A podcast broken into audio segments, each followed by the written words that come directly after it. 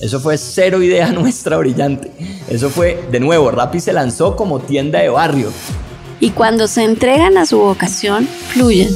Et ne se comparant avec personne, on devient irréprochable. Y más recientemente una transformación cognitiva. Brutalmente informado de lo que te apasiona. Es una actitud frente a la vida. Yo soy lo que yo creo que tú piensas que yo soy.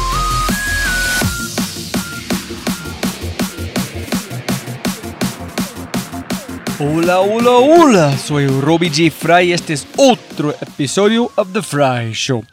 Este podcast es una celebración de personas que no aceptan la vida tal como es, la abrazan, la cambian, la mejoran y dejan su huella en ella. In the words of Steve Jobs, they leave a dent in the universe. Esta es una cápsula de tiempo en donde yo pueda aprender sobre sus mindsets filosofías e historias y compartirlas con ustedes. En las palabras de Larry King, me recuerdo a mí mismo todas las mañanas. Nada de lo que diga este día me enseñará nada. Entonces, si voy a aprender, debo hacerlo escuchando. Y la historia y el mindset al que estamos escuchando hoy es Santiago Suárez.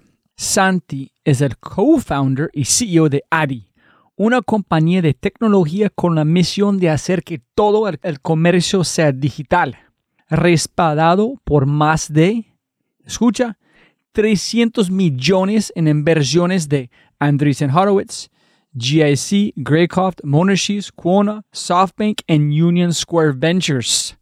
Más o menos los grandes, los grandes. Y escucha este camino de Santi. es, es increíble un comienzo con McKinsey, un salto a una empresa de inteligencia artificial, gerente de desarrollo de nuevos productos y tecnologías emergentes para JP Morgan. Trabajó directamente con Daniel Pinto, que es co-president and chief operating officer of JP Morgan Chase.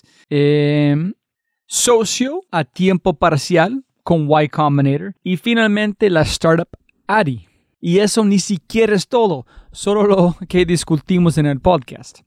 ADI, la gente quiere ponerla en la categoría de fintech, pero es mucho, mucho más tecnología. ADI está revolucionando el comercio digital y construyendo la mejor experiencia de compra digital en Latinoamérica a través de la tecnología. En ADI quieren que compres lo que quieres cuando quieres de forma fácil, rápida y transparente. Obviamente como debe ser.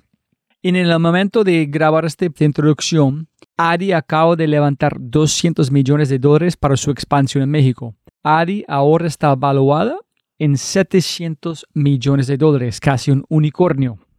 Este podcast es una clase magistral sobre análisis de problemas, aprovechamiento de oportunidades y liderazgo. De verdad, en este podcast aprendí tanto con Santi que estoy seguro, seguro de que lo volveré a invitar a él en el futuro. Y no quiero hablar de Ari, obviamente van a ser parte de la ecuación, pero que quiero hablar es de su proceso de toma de decisiones, sus mindsets. Es uno de esos raros individuos con experiencia mucho, mucho más allá de su edad. Algunos de los aspectos más destacados en este podcast incluyen la diferencia entre siendo el pollo o el cerdo, ser despedido después de intentar despedir, trabajando con Daniel Pinto, recibiendo spam de Yale, de Yale, 24 horas de caja y mucho, mucho más. Hay un tweet brutal que me encanta de James Clear, que resume perfectamente este podcast con Santiago Suárez. Y el tweet, hay tres impulsores principales de resultados en la vida. Uno, tu suerte, que es la parte de aleatoriedad. Dos, tu estrategia, que es tus decisiones. Y tres, tus acciones, sus hábitos. Otra vez, tu suerte, aleatoriedad. Dos, tu estrategia, decisiones. Tres, tus acciones, que son hábitos. Solo dos de los tres están bajo tu control. Pero si dominas esos dos, puedes mejorar la probabilidad de que la suerte funcione a tu favor y no en tu contra. La vida es aleatoria pero puedes doblegar la suerte a tu voluntad si arriesgas lo suficiente, tomas decisiones difíciles y construyes los hábitos adecuados. Y lo entenderás cuando llegas a la parte sobre Burning Man y 2 millones de dólares.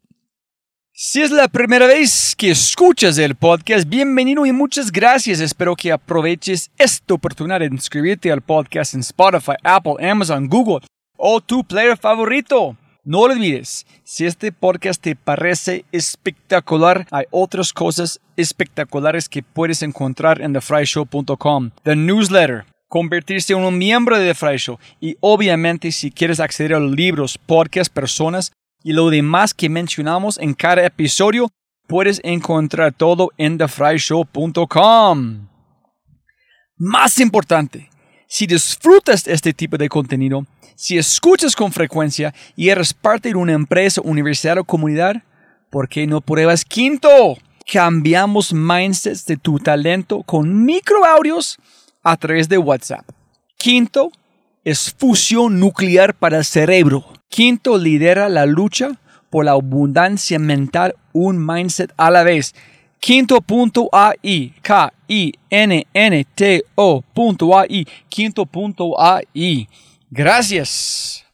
Y con ese dicho, arrancamos con el show. Te presento episodio 168. Tienes que ver la siguiente carta. No hay plan B. Con el CEO y co-founder de ADI, el espectacular y alucinante Santiago Suárez. Sonido, sonido. Listo. Santi, eh, yo creo que ya has escuchado este una vez, pero voy a repetirlo, siempre me más plata, no más tiempo. Gracias por su tiempo, hermano. Qué placer, como dije antes, es como Disneyland para mí. Y, hermano, no, no puedes imaginar el agujero que me metí después de tratar de entender qué es ADI, cuál es BNP, BNPL. Es, es, es, es una locura, pero vamos Not- allá. Not for the faint of heart. No, no, vaina no es simple. Pero para iniciar en todas las entrevistas que yo he visto, tú nunca hablaste dónde iniciaste, porque se parece que de una tú estás en un BC, después es en Wall Street, después JP Morgan, y yo no escuché qué estudiaste, cómo ganaste la oportunidad de jugar con los grandes y qué hiciste, en dónde naciste, para cómo conectar los puntos. Sí, yo, yo nunca hablo de eso. Eh, yo nací en Cali. Nací en Cali en los 80. Crecí familia, clase media de Cali, como diríamos, común y corriente. No fui al colegio americano, no fui al colegio británico. Colegio común y corriente, pues bilingüe, gracias a Dios, pero no era, Ah, ese es porque tú hablas inglés. no era Ah, ninguno de esos. Eso es, o sea, yo creo que lo que hicieron mis papás en, a pesar de las dificultades económicas, de mantenernos en un colegio bilingüe, es, es una vaina ¿Y qué hicieron sus padres o mi- qué hacen? Mi papá trabaja en moles, en centros comerciales. Y mi mamá siempre estuvo muy como dedicada a la casa. Como gran parte de las familias en Colombia, nosotros la crisis del 99 nos dio muy duro. Perdimos el apartamento, eh, nos tocó salirnos. Y eso a mí me empezó a motivar a, tratar de buscar un mejor futuro. Y empecé a ver oportunidades de irme a estudiar al exterior con becas. Y de hecho empecé a aprender, a aprender y a, y a ver y a ver. Y cuando llegó la hora de, de tomar decisiones, tomé el SAT, pues, que es este examen que toman todos los chicos que quieran ir a Estados Unidos. Me fue muy bien. Y con eso, digamos, me dio el coraje para aplicar a un par de universidades bien reconocidas, entre, entre ellas Yale. Y Yale me aceptó. Pues eso me cambió la vida. Mira, yo en cuatro años que estuve allá, mis papás en los cuatro años mandaron en total 300 dólares. El resto fue scholarships, préstamos y trabajo. Y mira, hermano, eso es, es muy interesante. ¿Por qué nunca hablas de eso? Porque cuando yo, es porque yo tuve que preguntar, es porque mucha gente juzgando este podcast a veces, eh, Robbie, tú siempre hablas con las personas, fueron a los Andes, etcétera, son grandes. Pero Alex Torrenegro, Freddy Vega no vienen. Entonces, es muy importante las raíces de los emprendedores en Colombia para mostrar. Para mí, es si solamente ver tu LinkedIn, es Yale. Entonces, no, este man llega de en plata. Hablan inglés, llegan de plata, pero no es. Entonces, ¿por qué no cuentas esa No, historia? no lo es. No cuento porque eh, pues, a mí no me gusta hablar mucho de mi, de mi historia. Eh, Colombia es un país que tiene unos temas muy difíciles de clase y es interesante. Cuando yo volví a Colombia, mucha gente, incluso gente pues de la élite colombiana, creyó que yo era uno de ellos, pues porque ha llegado con el LinkedIn que tú dices. Eh, pero nunca, o sea, nosotros somos una familia común y corriente, clase media, perdimos el apartamento, eh, mis papás nunca tuvieron plata, eh, íbamos una vez cada dos años a Santa Marta. Muy privilegiados comparados con el- la gran mayoría de la población que tiene Colombia, pero muy diferente a lo que tú dices. Para mí los Andes nunca fue una opción, Bogotá nunca fue una opción. Y fue gracias a pues, la oportunidad que me dio la universidad de irme que, que logré estudiar allá, pero como te digo, o sea, fueron 300 dólares que mandaron en cuatro años. Pero, ¿dónde sacaste este mindset de decir, hey, yo quiero algo más, yo voy a aplicar, voy a tomar control de mi vida tan joven en tomar esta decisión? Uy, esto suena como mi terapeuta, eh, pero, pero un poco para... Yo creo que varias cosas. Yo, pues para mí fue claro como el impacto que tenía no tener control de la vida y el impacto que tenía tener como esas dificultades. Y mi abuelo era un gran lector y desde chiquito yo leía mucho y leía y leía y yo creo que eso me abrió mucho la mente. Y mi abuelo, o sea, mi abuelo, mira, mi abuelo fue el mejor viajero que yo conozco a pesar de que no viajó mucho, porque él viajaba con los libros. Entonces, o sea, él nos contaba las historias de la guerra civil estadounidense, nos contaba las historias de la Segunda Guerra Mundial, o sea, era como un storyteller pesado. Nos montaba en esas vainas y uno pues estaba con Buffalo Bill y con todos estos locos. Y yo creo que eso me abrió el mundo desde muy pequeño. Y cuando, y cuando pues a mí obviamente, pues, pues no obviamente, pero pues me empezó a ir muy bien en el colegio y, me empecé a, a- me dio curiosidad y uno escuchaba como estos nombres que eran míticos como Harvard o Yale o Princeton. Y una de las cosas que yo empecé a hacer cuando decidí que me quería ir fue, yo dije, tengo que mejorar el inglés porque el inglés del colegio nuestro no era tan bueno. Entonces, desde los 14 años, yo llegaba a la casa, prendía ese computador que teníamos y me metía a leer el New York Times. New York Times en el 99 era gratis online, entonces no había paywall. Entonces me metía y leía y leía y leía y leía y todos los días leía el bendito periódico para mejorar mi, mi inglés. Y esto lo hice como por dos o tres años antes incluso de tomar el SAT. Yo estaba en, no sé, en octavo, pues eighth grade, whatever that is. Y como que tenía como, ese, como esa visión. Nunca creí que fuera a llegar a estas universidades. Yo estaba pensando en, no sé, Michigan o Purdue o whatever. Pero cuando tomé el, SAT, eh, Yale me mandó un email y me dijo, we're very impressed by your score.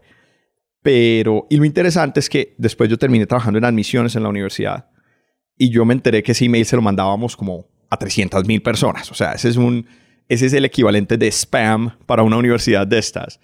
Pero yo no sabía, yo creí que se lo mandaban solo como a tres personas. Entonces, gracias a ese email fue que me dio como el coraje de aplicar a estas universidades que no estaban ni siquiera en mi radar. Y ya fue cuando llegué a la universidad que me di cuenta que esto es como que se lo manda el intern a 300 mil chinos en todo el mundo y que no tiene nada que ver con tu admisión. Pero pues yo creí que me estaban escribiendo a mí personalmente y yo dije, wow, si me están escribiendo a mí personalmente, Yo puedo. yo puedo.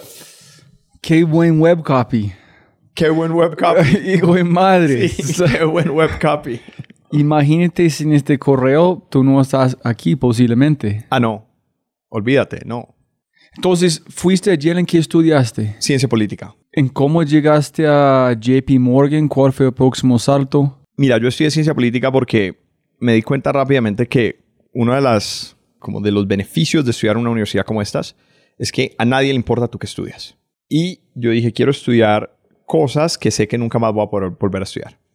Entonces yo me metí, dije, me encanta la política y voy a aprender. Y de hecho estudié ciencia política con enfoque en American politics. Entonces todo era política norteamericana.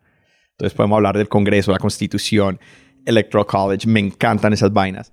Yo creo que además era un tema donde yo nunca pensé que fuera a volver a Colombia. Entonces, para mí, pues yo, yo fui full American, ¿sabes? Yo llegué a la universidad y yo estaba era con... Todos mis amigos eran americanos, mi mejor amigo es de Texas. O sea, es un- una historia donde yo ya fui full American y la única razón por la cual estoy acá es porque conocí a una colombiana. Eh, Que, que- lo cual es un American story en muchas, de muchas maneras.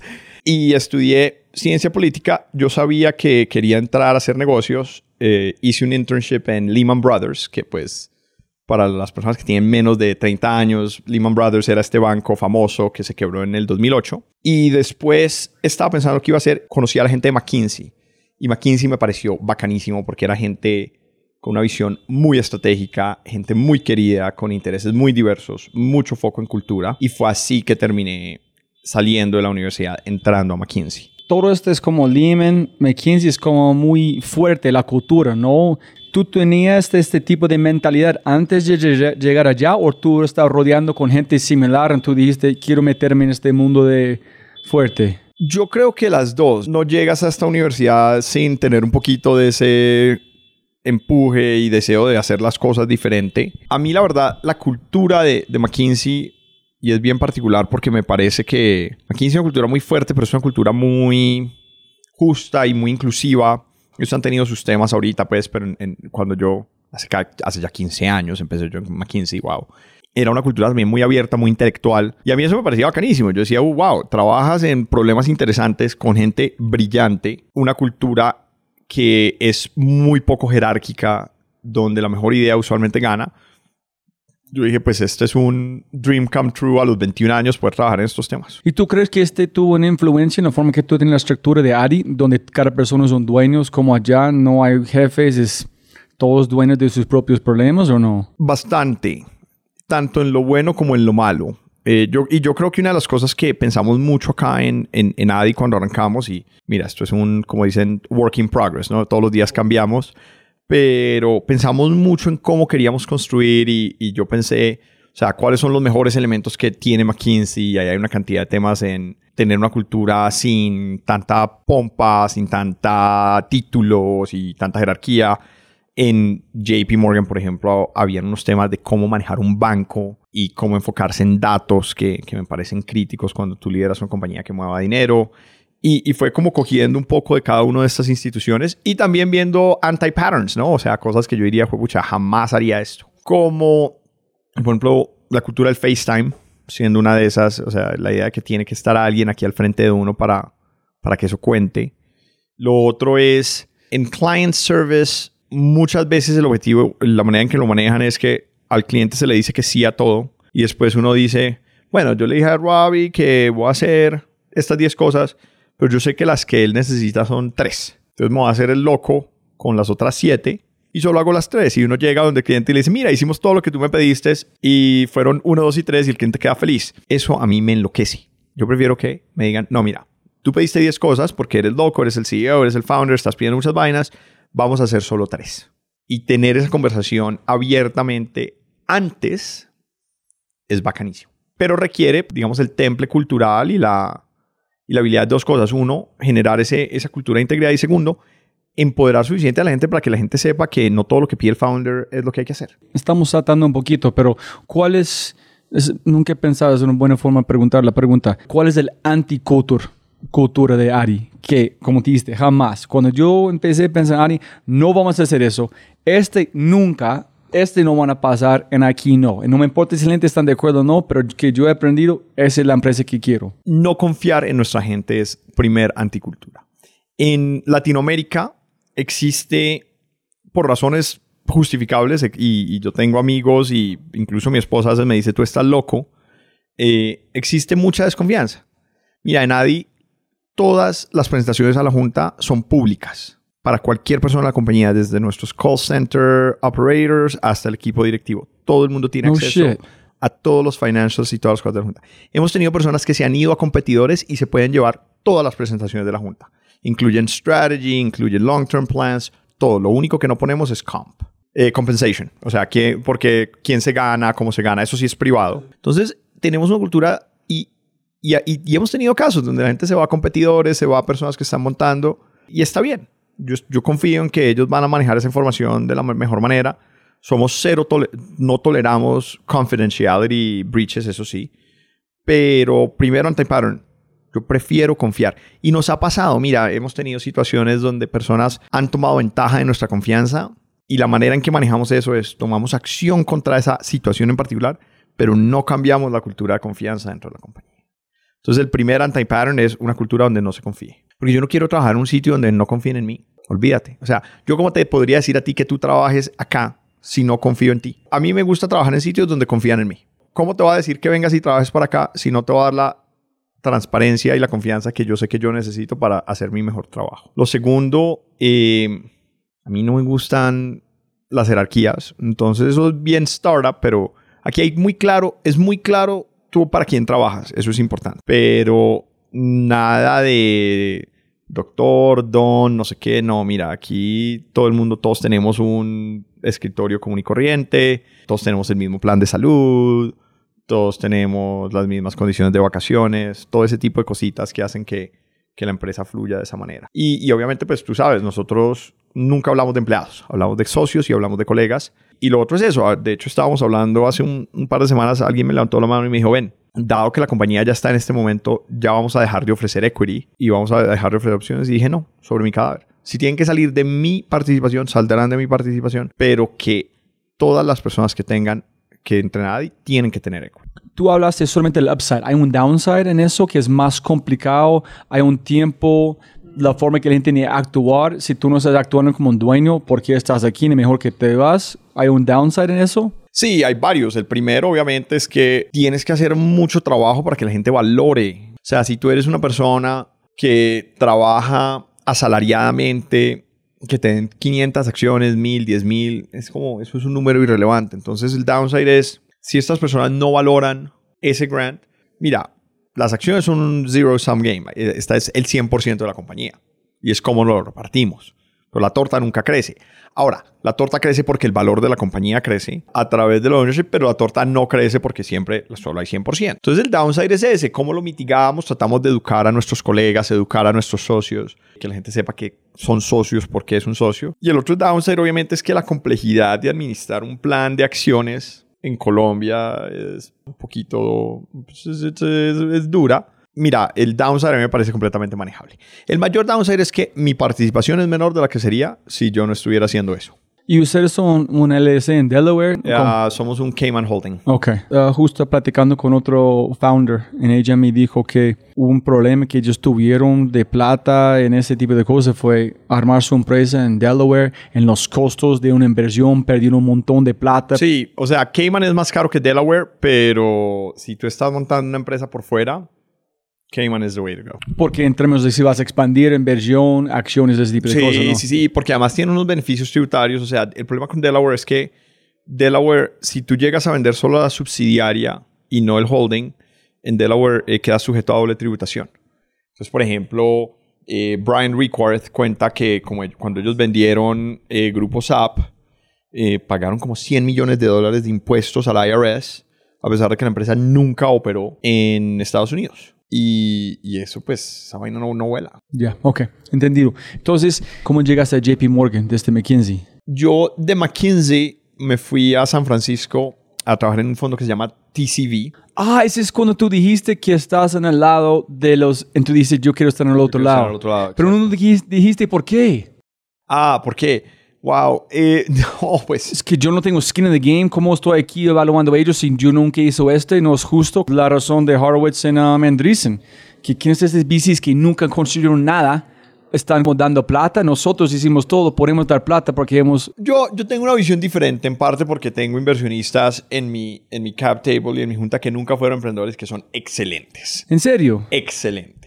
Son excelentes. Listo, cuéntanos. Entonces yo diría, yo como que, no, para mí no era porque estoy dando plata sin haberlo hecho. Mira, hay días que yo me levanto y digo, ah, qué rico ser investor, Dios mío, este, o sea, en ADI esto es un dolor de cabeza, todos son, son 20 mil problemas, chévere la vida del VC. Pero, pero era por eso, o sea, yo, I was young, estaba apenas arrancando y yo decía, estos tipos llegan o tipas vienen y nos echan estos cuentos y estas historias y están construyendo y uno aquí haciendo preguntas, pues no, yo quiero, yo no quiero hacer preguntas, yo quiero ir a construir. Y claro, estaba en San Francisco en el 2009 y, y empecé a hablar con gente y em- me encontré con cuatro PhDs de MIT que estaban construyendo una compañía de inteligencia artificial. Se llamaba Navia. Y estos chicos estaban construyendo una compañía de inteligencia artificial y eran cuatro PhDs de MIT y necesitaban a alguien que supiera estadística, que fuera como su primer business founder, pues. Entonces empecé a hablar con ellos, me encantó, la visión que tenían era una bacanería, o sea, era una visión súper ambiciosa, un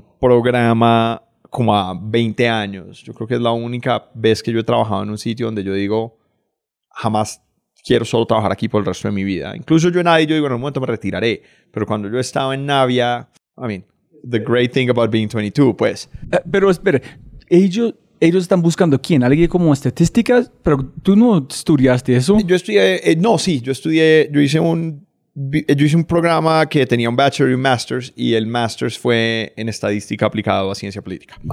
Entonces eso me permitía un poco eh, Ya, entiendo, ya, la conexión. Ok. eh, a seguirles el cuento a lo que estaban haciendo. Entonces nos, nos conocimos y, y yo al año de estar en TCV eh, renuncié y me fui a trabajar en Navia como el business founder, pues, como el, el quinto, el primer hire y éramos el, el y éramos una locura, éramos seis personas con un millón de dólares de Peter Thiel y Founders Fund a, a cambiar la manera de hacer computing y hacer inteligencia artificial hace 11 años. ¿Para hacer qué? ¿Con qué propósito? Mira, la idea era, y esto fue antes de como la revolución y el boom de deep learning. Y voy a decir aquí cosas que seguramente mucha gente dirá, pero sobre simplificando, deep learning tuvo como gran catalizador la existencia de GPUs y la habilidad de correr cálculos de manera paralela a escala. Nosotros, la idea que tenía Navia era, en vez de hacer eso, lo que tenemos que hacer es cambiar la manera de, hacer computación, porque el problema que tú tienes cuando tú haces inteligencia artificial es que hay muchas opciones y muchas posibilidades que pueden explicar el fenómeno que tú estás observando. Es una área que se llama combinatorial explosion. Entonces, por ejemplo, si tú quieres, tú tienes una tabla de 20 por 20 y tú quieres entender cuál fue el fenómeno que generó esa tabla y cada cuadrito de 20 por 20 puede tener un blanco o un rojo, hace 10 años con los mejores computadores tú hubieras podido demorar, no sé, cientos de miles de millones de años corriendo todas las permutaciones que te hubieran permitido decir cuál fue el fenómeno que generó esto. Entonces, gran parte de los avances de inteligencia artificial ha sido en cómo explorar lo que llaman el hypothesis space o las posibles opciones de manera eficiente. La tesis nuestra en Navia era, eso va a ser muy difícil, lo que tenemos que hacer es una nueva manera de hacer computación. O sea, esto era un nuevo paradigma de computación, eran nuevos circuitos, nuevos programas de software, nuevos computadores, todo, que desde, llamémoslo de manera nativa, trabajaran estocásticamente. Entonces, para darte un ejemplo, cuando tú corres un programa en un paradigma de computación común y corriente, el programa siempre te da el mismo resultado. Cuando tú corres un programa en un paradigma de computación probabilística, que era lo que queríamos hacer, el programa siempre te da resultados diferentes porque tú estás trabajando con aleatoriedad desde el primer momento. Y esa era la gran idea. Entonces necesitamos construir circuitos estocásticos. De hecho, trabajábamos con materiales radioactivos que generaran aleatoriedad de manera nativa, nuevos programas. Esta vaina está tan loca que hace un año el CTO de esta compañía que hoy en día lidera el programa de, inteligencia artificial avanzada en MIT recibió un grant de Intel y el press release de Intel decía que esta es la tecnología del futuro en unos 10 a 20 años. Entonces, estos chicos estaban tratando de hacer esto en el 2010 con un millón de dólares. Estábamos en una vaina loca, era una visión completamente out of proportion a los recursos, al momento, todo. Posiblemente es un segue muy lejos, pero está bien interesante. ¿Cómo entendiste que ellos quieren hacer? ¿Cómo ellos fueron capaces de explicar algo que nadie más entiende que es este mundo? ¿En por qué dijiste, wow, esto está chévere? Si es como 20 años en el futuro, no solamente a 10. Pues porque cuando uno tiene 20 años, uno quiere trabajar en cosas que son 20 años. Dice, ay, entiendo, vamos con vamos todo. Con todo. No, pero pues, o sea, ellos me pasaron la tesis de doctorado de ellos, porque la verdad es que todo está basado en la tesis de doctorado de Vikash, que había ganado el premio a la mejor tesis de doctorado de MIT en el 2006, algo así. Entonces, pues me la leí, no sé qué, ta, ta, ta, y yo dije, uy, esto es el futuro, porque, porque nadie había visto venir lo que venía de Deep Learning. Es un momento casi le vendemos la compañía a Google en Google X porque les interesaba mucho la tecnología que estábamos desarrollando. Y la compañía la terminaron vendiendo mucho después de que yo me fui, se la terminaron vendiendo a Salesforce. Entonces... ¿En serio? Yo no sabía eso. Entonces, eh, fue... Sí, la, la, promesa de Navia, mira, la visión que tenía Navia era una visión absurda. La, Adi tiene una visión muy grande, pero no era una visión, no es una visión tan grande como la de Navia. O sea, Navia era una vaina, un proyecto a 60 años cuando tú tienes tecnología de profundidad, tú puedes extrapolar hasta un punto que nadie más puede No, es una vaina loca. Estos manes estaban... Gente brillante. Brillante, brillante, Holy Shit. Entonces entré y pues claro, mira, la verdad es que pues el, proyecto estaba doomed to fail. Eh, no había suficiente plata, no estábamos organizados, tratamos de vender. Yo digo que hicimos todo mal. Um, hicimos todo mal. Todo, todo mal. Pero me inspiró, me inspiró mucho porque dije, wow, emprender es bien chévere, montar tu tema. Sin embargo, también dije, yo no tengo ni idea qué estoy haciendo. Tuvimos en un año, tuvimos cuatro CEOs. Eh, yo fui CEO por 60 días. Y eso me inspiró a decir, no, yo tengo que ir a aprender y tengo que aprender de alguien que sepa y que haya sido buen operador. Y ahí fue que terminé en JP Morgan, porque yo, yo lo que hice fue cogí una lista como de los 10 mejores CEOs que yo creía que habían. Entonces estaba Jamie Dimon, Jeff Bezos, el tipo de Costco, eh, Steve Wynn de Wynn Resorts and Casinos. Y yo dije, bueno, voy a ir a buscar un trabajo que me dé exposición a esta gente, porque quiero aprender de ellos. O sea, yo tengo que saber cómo es que un CEO es CEO. Voy a ir a aprender de from the best. Y empecé a mandar emails y cartas y todo eh, con el McKinsey Network, el Yale Network, obviamente, ayudaron mucho a ver quién me podía dar un trabajo donde tuviera exposure a esta gente. Y entonces, pues, entrevisté con varios grupos, no sé qué, y ahí terminé entrevistando con el grupo de JP Morgan que apoyaba a Jamie y a su equipo ejecutivo en temas de estrategia y temas críticos para el banco. Y así fue que entré a JP Morgan, con las ganas de, de aprender, bueno, cómo es que manejan Qué este saltos tan grandes, ¿no? banco. Sí, sí, sí, ha sido... ha sido- No, no, no son saltos pequeños. no, no, no, no, no. eh, Shit, aquí- man, es como no. desde Colombia a Yale. Yale, McKinsey, McKinsey hasta como casi física cuántica. Sí, hasta cuántica, JP JP Morgan. Qué locura. Sí, sí, no, aquí we, no, no, no tomamos decisiones half, halfway. No, no. Y la... Pero tú tuviste que como echar a alguien en este... O decidiste echar a alguien de este grupo, ¿no? Ah, sí, no, claro, cuando yo fui CEO, yo tomé ¿Por la 60 decisión- días? Por 60 días. Y esto fue, esto fue lo que... Esta es la razón por la cual fui CEO por 60 días. Y fue que yo decidí echar a uno de los co-founders. ¿Por qué? ¿En cómo fue la cómo fue la decisión? ¿Cuánto tiempo demoran en tomar la decisión? ¿Cómo fue la conversación? ¿Planeaste o fue muy joven de chao, no, huevón? No, yo, yo creía haberlo planeado, pero claramente no lo planeé suficiente. Y él hoy en día es amigo, paradójicamente. Eh, mira, yo estábamos en un punto donde había mucha gente, o sea, éramos cuatro personas, too many cooks, muchos, muchos cooks. Y yo dije, no, este tipo no nos está dando. Yo dije, vamos a sacarlo. Yo ya estaba en la junta, porque cuando a mí me han nombrado CEO, yo me aseguré que yo tuviera uno de los dos board seats. Y hablé obviamente con Founders Fund, les dije esto es lo que vamos a hacer. Hablé con el otro cofundador que estaba en la junta y ya, y después yo me acuerdo, está- nosotros teníamos la oficina en Berkeley, fuimos al cafecito de Berkeley y le dije, mira, esto es lo que vamos a hacer, este es el severance package, esto es lo que vamos a hacer, tú, tú, tú, tú, tú. In hindsight, mi gran error fue no entender que siempre hay un informal power y hay un formal power. Entonces el poder formal lo tenía yo, yo era el CEO, yo estaba en la junta, había hablado con la junta, pero el informal power, mira, son los fundadores. Y los fundadores tenían la mayoría del stock. Entonces yo pues tomé esta decisión, le digo al founder y they did what I would have done, que es they got together y dijeron, no, olvídate, tú crees que, o sea, we own the company, not you. Y el otro día me llamaron y me dijeron, mira, chévere, pero no, la persona que se tiene que ir eres tú. No, ok. Delaware law is interesting y si tú eres el CEO y estás en la junta, tienes una cantidad de poderes y de aquí a que te bajen esta gente puede demorarse seis meses. Pero en ese momento, pues yo dije, mejor, mejor, ya, sí, tienen razón. Entonces lo que negociamos fue un periodo de transición largo, una cantidad de cositas para que fuera fácil para ellos, fácil para mí. Y eso fue. Entonces fue una gira. Fue una gira en 24 horas. Wow, wow, wow.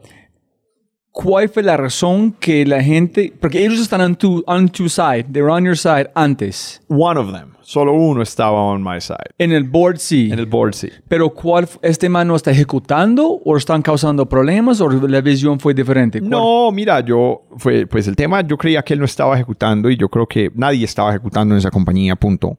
La compañía seguía siendo como un research lab y pues eso así no iba para ningún lado. Y yo creo que pues, o sea, mi view era muy simple, era como que mira, tenemos el CTO, hace CTO things, tenemos este tipo, hace ti.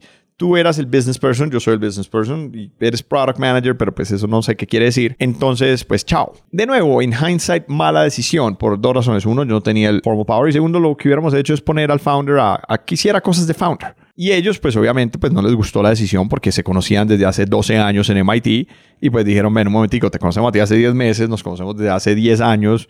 No, la persona que se va a ir eres tú.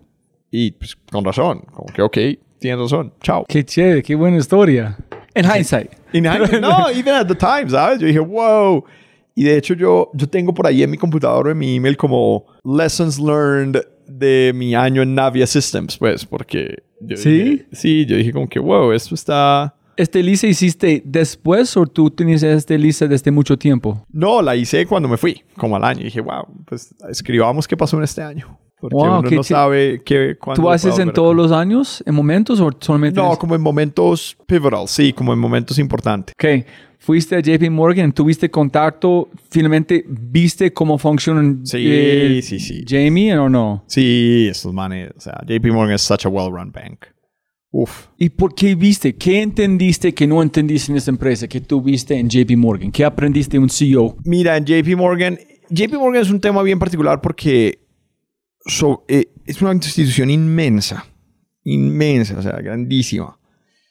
Pero tú te das cuenta de varias cosas. Lo primero, todos estos manes, sobre todo yo, yo tuve la, la oportunidad de trabajar muy cerca con Daniel Pinto, que hoy el día es el presidente, que, que era el CEO del Investment Bank.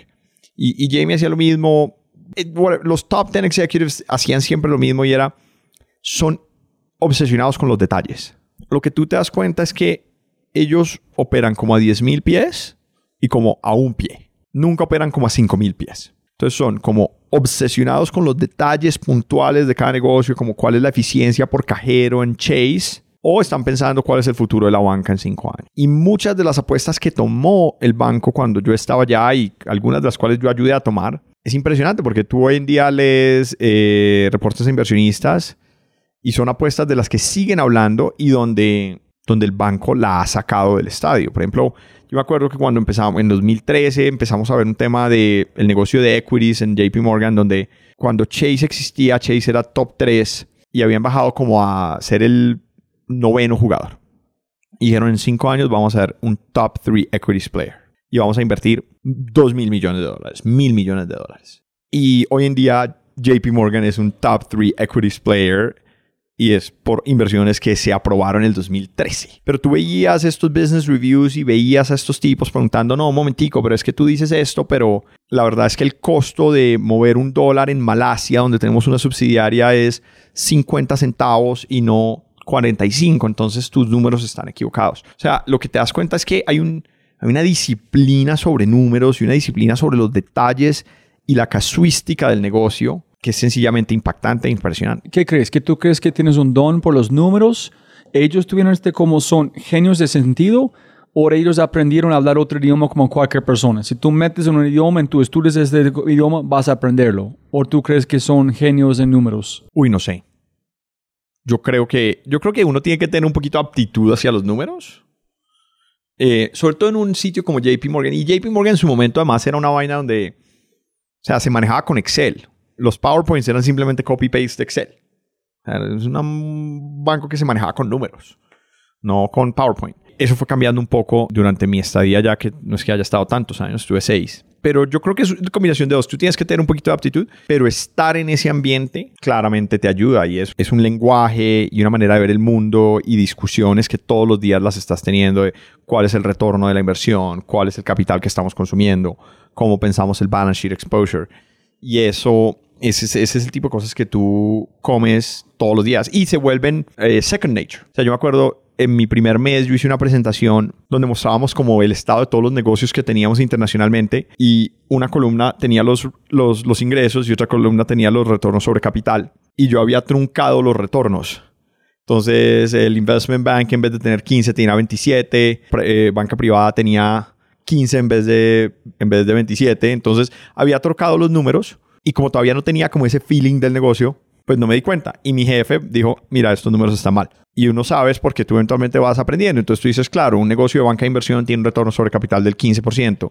negocio de tarjetas de crédito tiene un, negocio- un retorno sobre capital del 28%. Un negocio de banca privada del 28 al 32%. Y vas cogiendo como ese tema e incluso lo, lo aterrizas acá. Entonces tú vas diciendo que cuál es el, el retorno de capital, cómo pensamos el costo de capital. Todo eso se vuelve second nature si tienes un poquito de aptitud. Yo creo que si tú eres negado para la matemática, pues no le vas a pegar. Pero más que ser como el genio matemático es tener un poquito de aptitud y tener mucho interés sobre cómo funcionan las cosas, yo diría. Entonces tú pasaste seis años allá. Seis años allá. Eso es muy interesante porque anoche estaba platicando con Felipe de Rappi.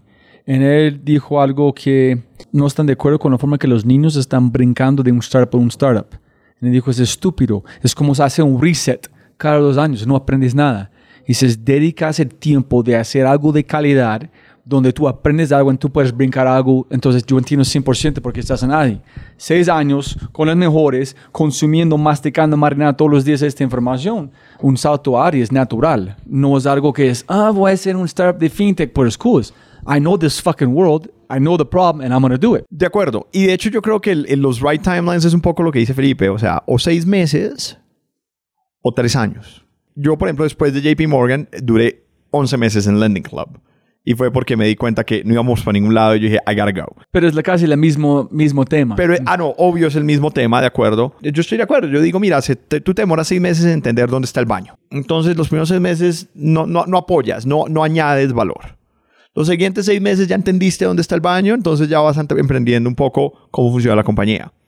Solo como en el mes 12 empiezas en realidad a estar fully plugged in. En un startup you can pull that back y pueden ser seis meses all in de pronto, pero en un startup tienes un problema y es que los procesos de onboarding son pésimos. Entonces eso te jode un poco ese impacto.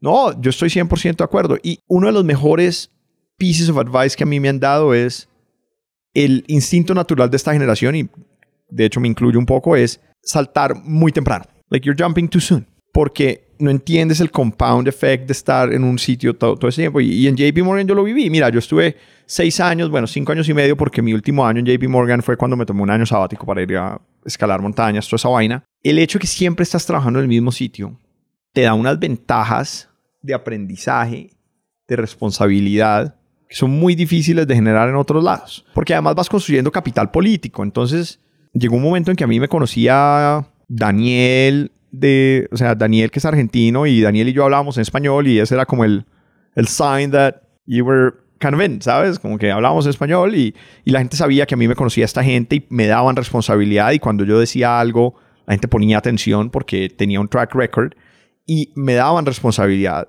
por ese lado. Como en todo, hay una cantidad de razones que eventualmente dije, me tengo que ir. Pero sí, el compounding effect de estar en un mismo sitio, siempre y cuando el sitio te esté dando oportunidades y te esté dando y que el sitio siga creciendo, early on in your career es, es inmenso. ¿Cuál fueron las tres lecciones que tú llevaste y después te para allá? Tú fuiste allá a aprender cómo funciona un CEO. ¿Qué aprendiste? Lo primero que yo diría que aprendí es eh, details matter.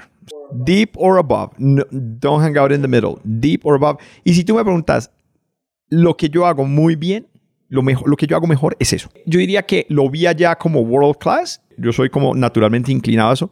Pero ese yo diría es la cosa que yo mejor hago. punto. Más que recruiting, más que whatever, es saber dónde subo y dónde bajo y moverme así desde arriba, abajo, abajo, arriba, dónde tengo que parar. Eso y eso, lo- verlo en acción allá fue increíble. Um, segundo tema que aprendí es, as a junior guy, numbers are your friend.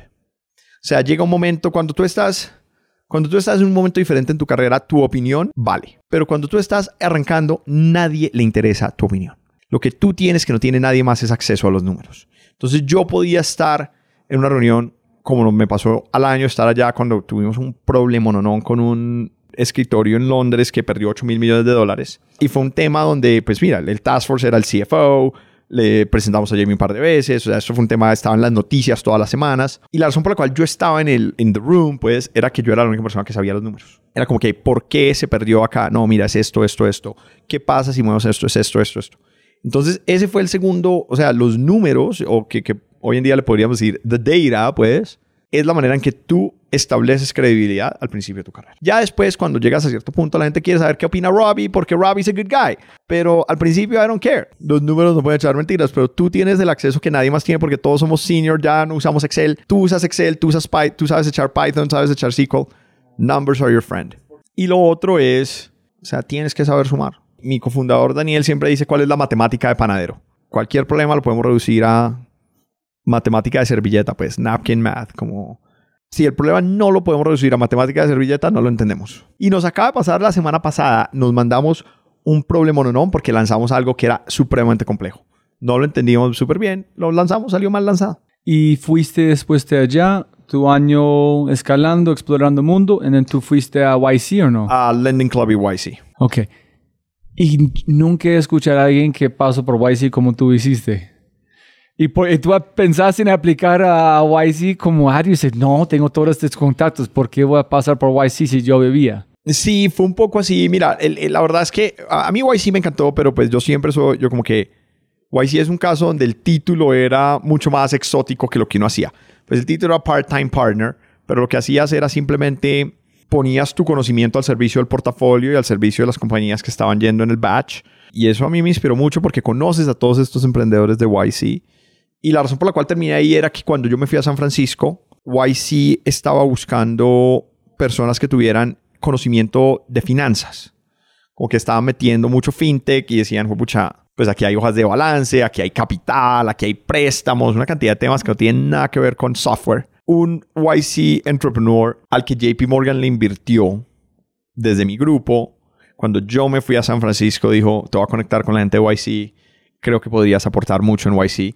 Y fue un tema que uno hacía dos, tres horas a la semana y era bacanísimo. Y el resto del tiempo trabajaba uno en Lending Club común y corriente como cualquier otro corporate executive haciendo cosas en Lending Club. ¿Por qué renunciaste en no armaste tu propia empresa? Yo no armé mi propia empresa después de Navia por dos razones. Uno, porque yo dije tengo que aprender. Y segundo, hacer una empresa cuando tú no tienes un green card es muy jodido. A la visa que... Ah, ok. estaba en un H1. ok, logística normal. Los, los- No, yo estaba en un H1B y eso, mira, emprender es muy estresante, es aún más estresante si no tienes un green card. Y yo dije, no, no, no, esto no para mí. Y cuando salí de JP Morgan, yo iba a emprender. Ya cuando fui, escalé, bla, bla, volví, dije, "Ah, voy a emprender. Y yo iba a montar un ah, FinTech Seed Fund, de hecho, esa era la idea.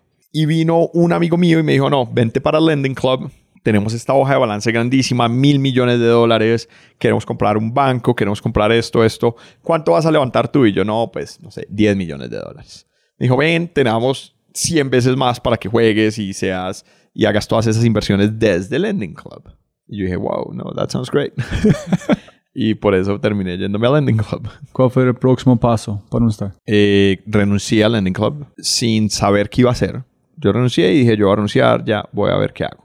Y mi esposa se había devuelto a Bogotá, pues en su momento era mi novia, y empecé a venir mucho a Colombia. Entonces yo seguía viviendo en San Francisco, venía a Colombia, hicimos long distance entre Colombia y Bogotá, que entre Bogotá y San Francisco, y eso es dificilísimo. O sea, eso, eso no funciona. un año y medio, yo entiendo. Eso no funciona. Nosotros siempre hicimos long distance porque ya antes estaba en Washington. Entonces, DC, San Francisco, manejable. San Francisco, Bogotá, inmanejable. Y yo finalmente eh, le dije, mira, yo me voy a volver, me voy a dar un año. Y si en un año encontramos qué hacer, hacemos. Y si no, nos devolvemos a Estados Unidos. Y ella dijo, dale. Y vine y empecé a ver y empecé a como explorar. Yo obviamente pues tenía el tema fintech, había hecho finanzas y tech. Empecé a dar oportunidades en fintech. Vi que aquí había unos proveedores que hacían esto de manera super low tech. Y dije, uy, aquí va la oportunidad. Yo no quería hacer un startup y yo de hecho le digo a la gente, no hagas un startup, por favor, no hagas un startup. Entonces yo no quería hacer un startup y tenía como tres o cuatro ideas que eran no startups, eran negocios comunes y corrientes, como Dios manda, con profits and losses. Y yo, yo decía, no, startup no, pero esta idea me pareció súper compelling y súper interesante. Yo dije, bueno, si logro levantar capital para esta idea, nos metemos. ¿Cuál fue la idea? Adi, ¿Cómo es ya? ¿cómo es ya? No han cambiado. No, no hemos cambiado. Menos de la parte digital. Eh, menos de la parte digital y que hoy hacemos más préstamos a corto plazo en vez de largo plazo. Pero pues Adi sí es punto de pago desde el principio. So, buy now, pay later. Buy now, pay later desde el día uno. En lo único, para la gente escuchando, como es que no hay cuotas en los Estados Unidos. Aquí hay cuotas. Aquí hay cuotas. Pero si no tienes tarjeta de crédito, no Si tienes no tienes cuotas. tarjeta de crédito, no tienes cuotas. So, es la parte de cuotas sin la tarjeta de crédito. Exacto.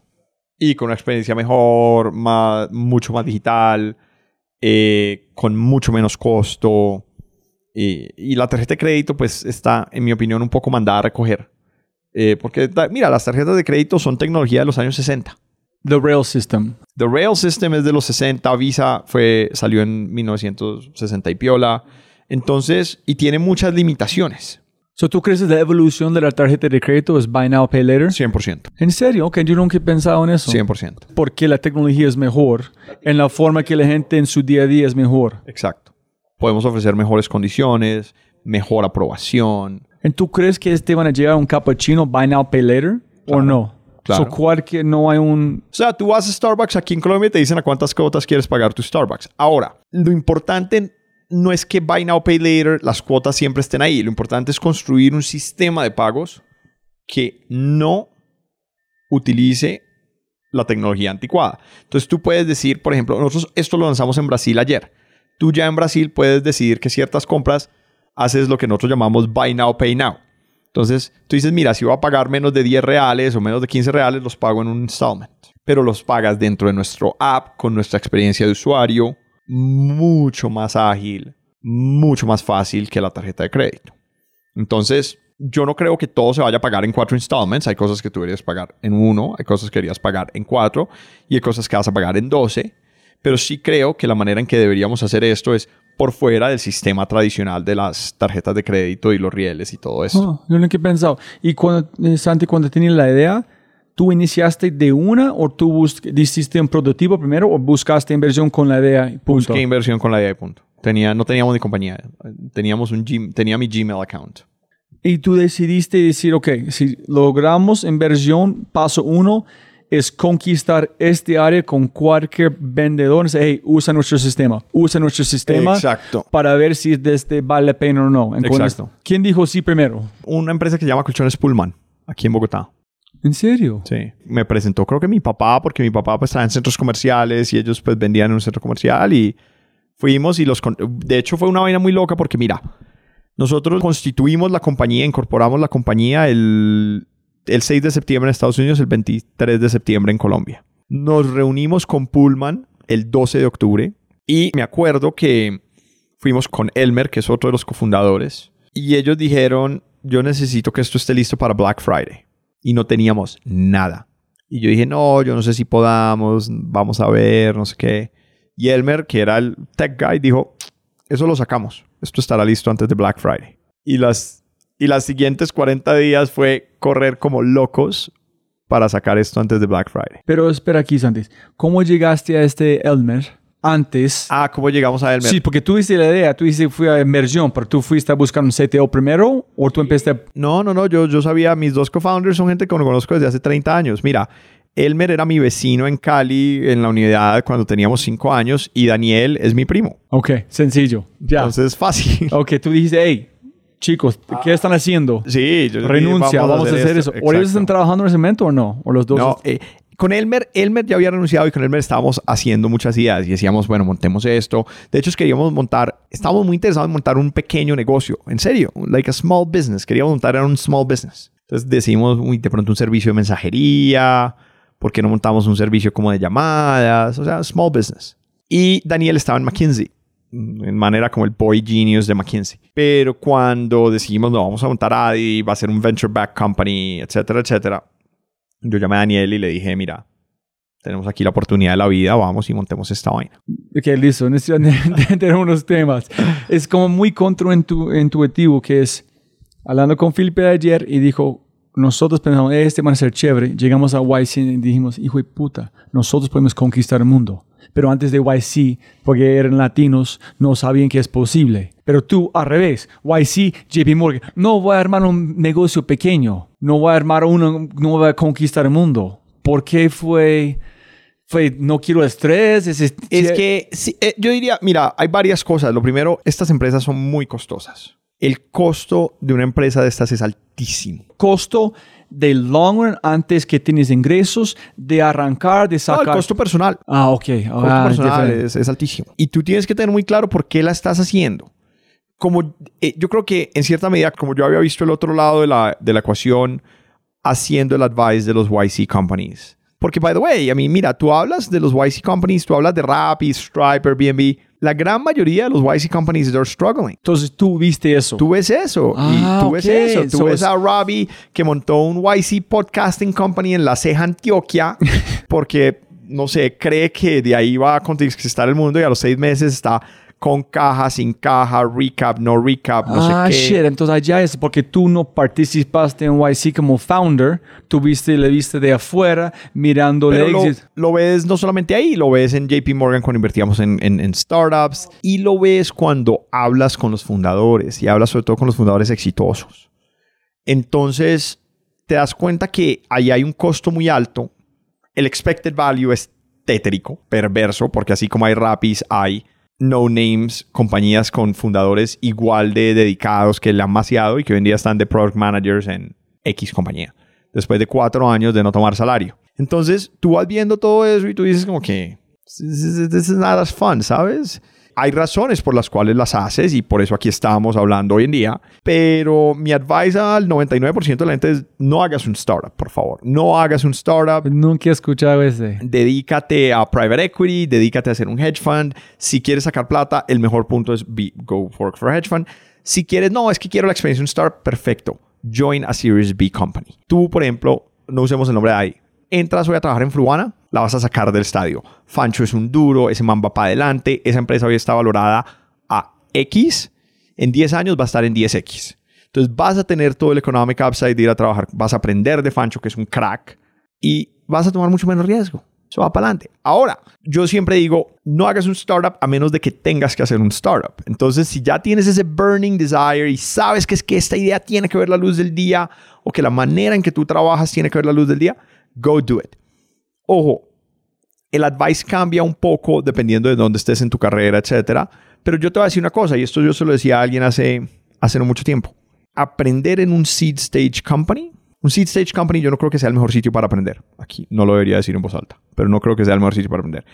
Porque lo que tienes que hacer ahí es empujar mucho papel. Mira, yo que hice el primer año en ADI, yo venía de JP Morgan, ahí estaba aprendiendo como cómo estructuramos hojas de balance, cómo cómo, cuál es el futuro. Montamos el primer equipo de blockchain en Wall Street, entonces educando a Goldman y a toda esta gente, mira, por esto es que blockchain va para adelante, esto es lo que vamos a hacer en cripto, bla, bla, bla, bla, bla. Yo vengo acá y lo que estoy haciendo es comprar una impresora en Unilago, eh, buscar papel porque una de las ventanas daba mucho sol, los ingenieros no podían eh, echar código, llamar a, con subsidio por un tema de la EPS de un empleado. O sea, that's not learning, man. That is pushing paper. Entonces, Ahora, mientras que tú entras a donde Fancho, por, usando Fruana, que me parece una gran compañía, eh, tú entras a, entras a donde Fancho o a Top o a Truora o whatever, ahí sí vas a aprender porque ya hay SQL, ya tienes que echar data, ya tienes que hacer business problems.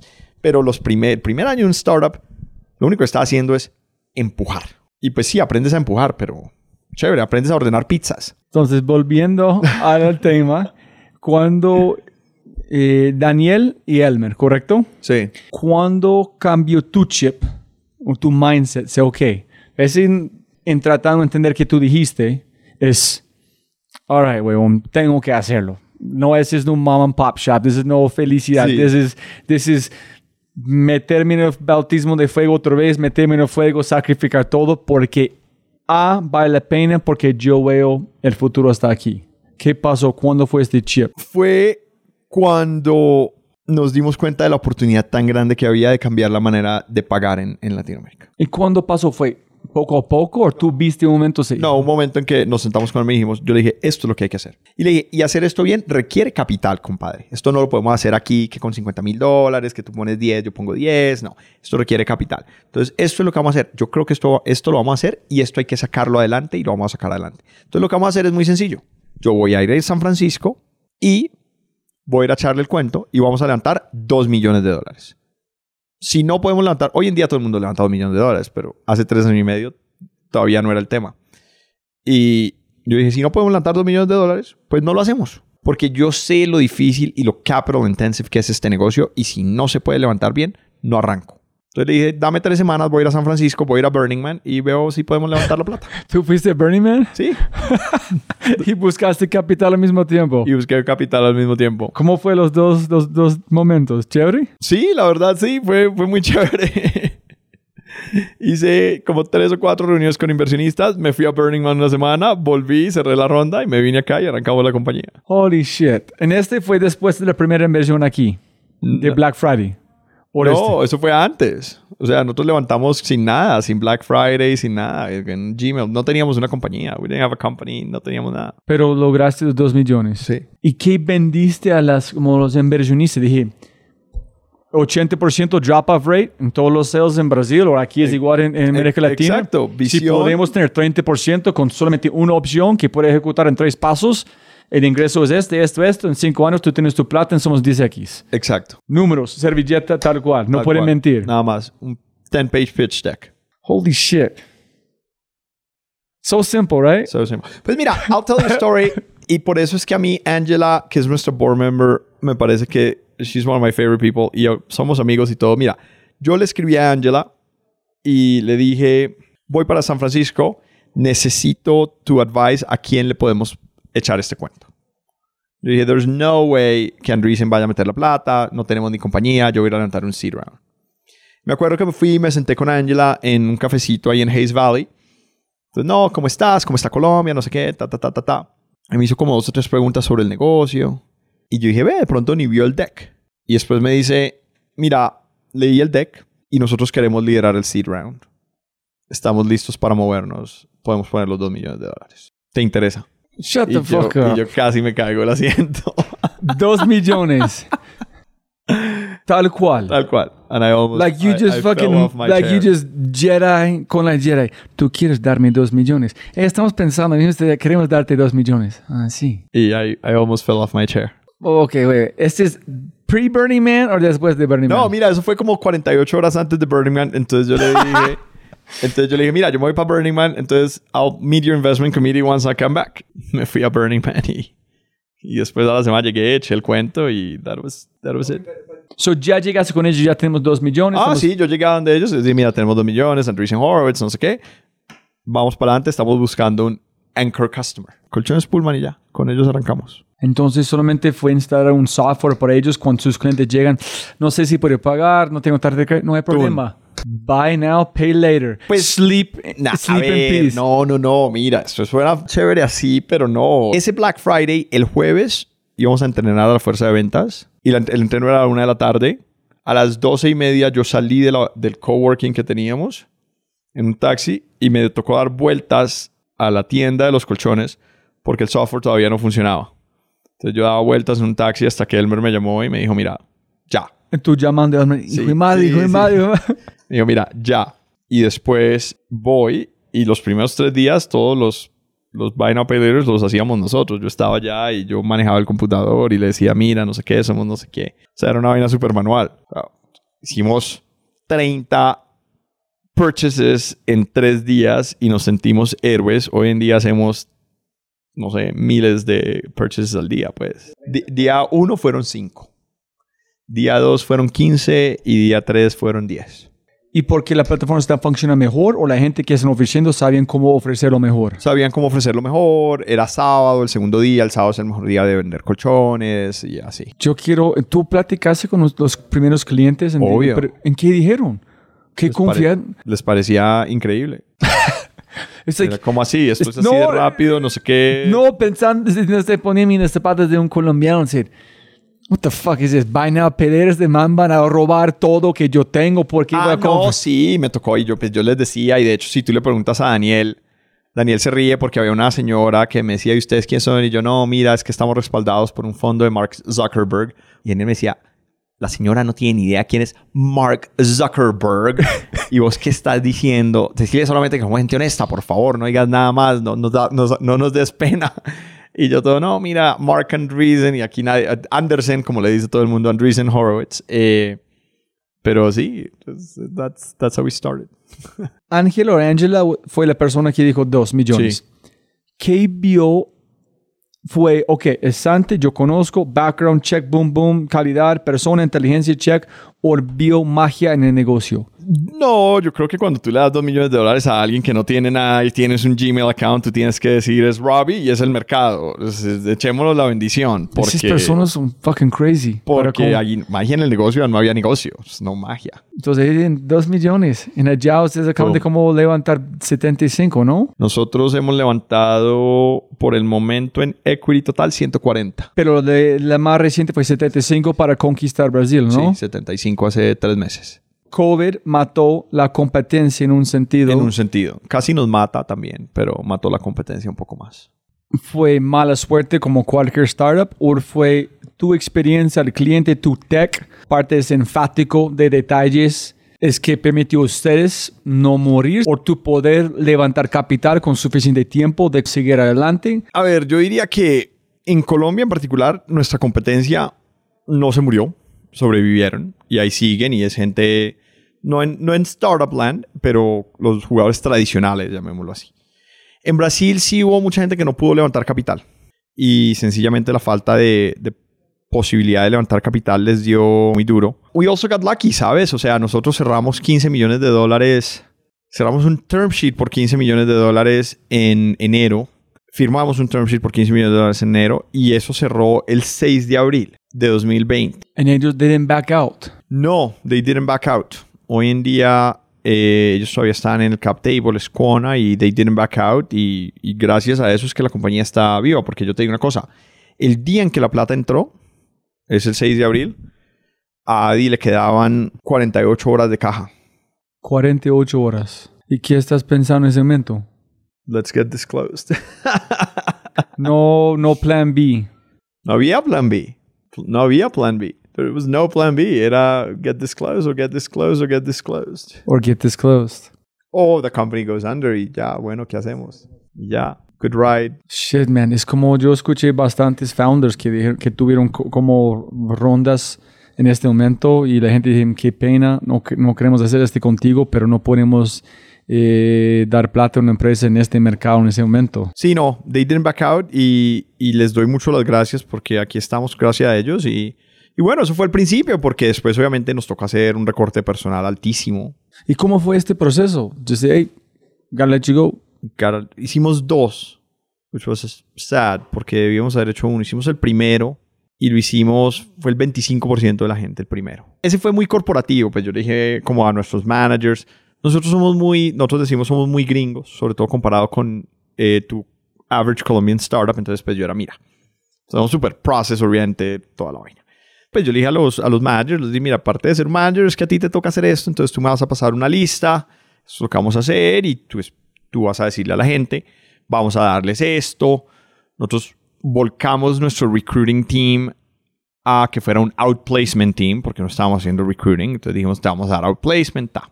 Y como a los 30 días nos dimos cuenta que ese recorte no era suficiente, porque un inversionista levantó la mano y dijo, el burn sigue muy alto. Y dijimos, ok, hay que hacer el siguiente. Pero ese yo lo hice. Ese yo, yo sí le dije a los managers, les dije, mira, el primero es tu responsabilidad como manager, el segundo es mi responsabilidad porque debimos haber hecho solo un corte, no dos.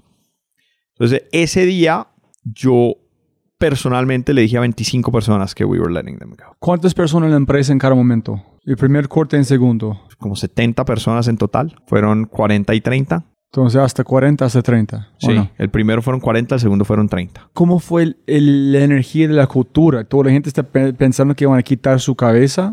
¿Todos están mirando atrás o no? Yo, yo, a ver, yo sí creo que un poco de eso. Pues olvídate, cuando tú haces el segundo corte, es un tema tenaz, porque tú haces el primero y dices, mira, esto es lo que vamos a hacer, this is what it takes. Y en Adi siempre hemos sido muy transparentes, volviendo al tema de la transparencia. Entonces yo, pues yo salí, yo dije, mire, la amarramos, esto es lo que hicimos, esta es la manera, estos son los números. Yo no creo que tengamos que hacer otro corte. No puedo prometer que no voy a hacer otro corte porque pues vaya uno a saber qué pasa si sigue todo jodido y no sé qué, no sé qué, pues toca hacer el, el tercero y el cuarto y el quinto, eventualmente la compañía cierra, pero estamos haciendo este corte con estos, con este escenario macroeconómico en mente, con estos parámetros y estos supuestos.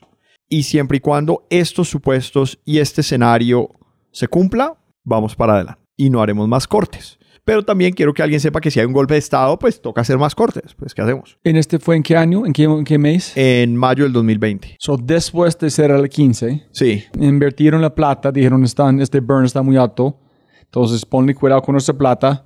Usted, listo, listo, listo. ¿Cuándo recibiste la próxima inversión? en junio del 2021, al año y un mes. Y tú recontractaste gente que... Hemos recontratado mucha gente de esas, eh, sobre todo en el equipo de ingeniería. Mucha de la gente que se fue, la recontratamos en el equipo de ingeniería. Es que yo siempre digo, la forma que tú cierres la puerta es más importante que la puerta que tú abres. 100%. Y yo le digo esto mucho a Carlos, que es nuestro CTO. Yo siempre le digo, mire, independientemente de si la compañía sale adelante o no, nadie nos va a quitar que la manera en que manejamos esa situación la manejamos con integridad, con compasión, con empatía, con transparencia, de tal manera que la gente volvió a Adi cuando le dimos la oportunidad de volver. Si tú crees que, que manejamos mal eso, no vuelves. Sobre todo si eres ingeniero. Nunca vas a pensar ni en la llamada. No, sobre todo si eres Puta, ingeniero. nunca. No, que se vayan estos manes, chao, hasta luego. Cuando ustedes iniciaron fue más como manual, no fue la tecnología. Cuando iniciamos, no, siempre ha sido tecnológico, pero la diferencia era quién hacía el proceso. Cuando iniciamos era que el vendedor en la tienda entraba a nuestra plataforma tecnológica y él hacía la aplicación con el cliente final. Entonces te decía, Robbie, pásame tu cédula, toda esa vaina. Y ahorita después nos convertimos a WhatsApp, a mobile, a que el cliente final fuera el que hiciera todo. Para sentir más cómodo, que no intermediario con sus da- datos. Exacto, y para que fuera más ágil, para poderlo hacer online. ¿En este fue una ev- evolución natural sí o sí con COVID? ¿O gracias a COVID ustedes hicieron? No, gracias a COVID aceleramos eso tres años. No, COVID, COVID salvó la compañía, la verdad. O sea, yo creo que si COVID no hubiera llegado, no, Casi mató e salvó al mismo casi momento. mató y salvó al mismo tiempo. COVID nos permitió acelerar el tema de la transición a e-commerce, nos permitió right size el burn, estábamos quemando mucha plata incluso antes de COVID, nos permitió zafarnos de una, teníamos una deuda muy mal estructurada y, y permitió cerrar esa vaina. Y el fraude que ustedes como creo que dijiste como 19, 17, Ah, sí. 12, 10, bla, este fue en COVID o después? Mucho antes. No, eso fue mucho Ah, antes. ok. Fue cuando arrancamos, un año antes de COVID, eh, que logramos manejar el fraude y bajarlo a, a menos del 1%. Y entonces 15, en después cuánto? En después como 20 o Cerramos 12. 15, después en mayo del 2021 hicimos 35 y en julio hicimos 75. Y en ese tipo de empresa, ¿cómo usas la plata? Es porque si la gente están prestando, ¿están prestando de ustedes o ustedes están vinculados directamente con un banco? ¿O No, ustedes- nosotros también tenemos, eh, ¿cómo se dice? Facilidades de deuda, como fonde- fundamento de deuda. Entonces prestas un poquito de nuestra plata, parte de la plata de fondeadores. En este momento trabajamos con un fondo que se llama Architect. Trabajamos también con el Banco Santander y estamos cerrando un par de temitas adicionales con un par de bancos nuevos. Y la plata la usas, mira, crecimiento, sales, marketing y contratación. Pero con ustedes la, la evolución es ser un banco, no para ser banco, pero solamente tener la, la, la responsabilidad de ser en control, porque tú dijiste in-house. Necesitamos ser un banco para ser in-house, ¿o no? Not really, porque en, en gran medida lo que estamos viendo es que el futuro de la compañía es ser una, es ser una empresa de pagos. Entonces, como yo te digo, nosotros ya te doy dos o tres ejemplos. Eh, pasamos de hacer préstamos de 12 meses a permitirte pagar en 3. Hoy en día te permitimos pagar instantáneamente, el Buy Now, Pay Now. Mañana, hoy estamos dos días antes de Black Friday, estamos lanzando One Click Shopping. La primera vez que vamos a tener One Click Shopping en Latinoamérica. Y le vamos a permitir, como muy similar a la experiencia que tiene Amazon, chun, haces un clic, se fue. Pero ¿dónde sale la plata? Para las personas, de un, tarjet- de un crédito. Ah, eh, para One Click Shopping, no, pues puedes usar tu tarjeta de crédito si quieres, puedes usar Buy Now, Pay Later con nosotros con Adi, pero el futuro nuestro, digamos que el futuro de la compañía es que Adi se vuelva la manera predilecta de pagar de los consumidores latinoamericanos. Ok, es, posiblemente estoy un poquito perdido, posiblemente escuchando que es, ustedes son el real system nuevo. Exacto. Est- Ustedes son una tecnología. Mira, para que una transacción de tarjeta de crédito funcione, entre 4 y 5 instituciones tienen que aprobarla. Entonces la tiene que aprobar el gateway, PayU, Mercado Pago, lo que sea. La tiene que aprobar el adquirente, Credibanco o Redeban. La tiene que aprobar la red Visa o Mastercard. La tiene que aprobar el issuer, Da Vivienda, Nubank, eh, Story, lo que sea. Esas 4 o 5 entidades, primero todas tienes que pagarle y todas tienen que aprobar la transacción.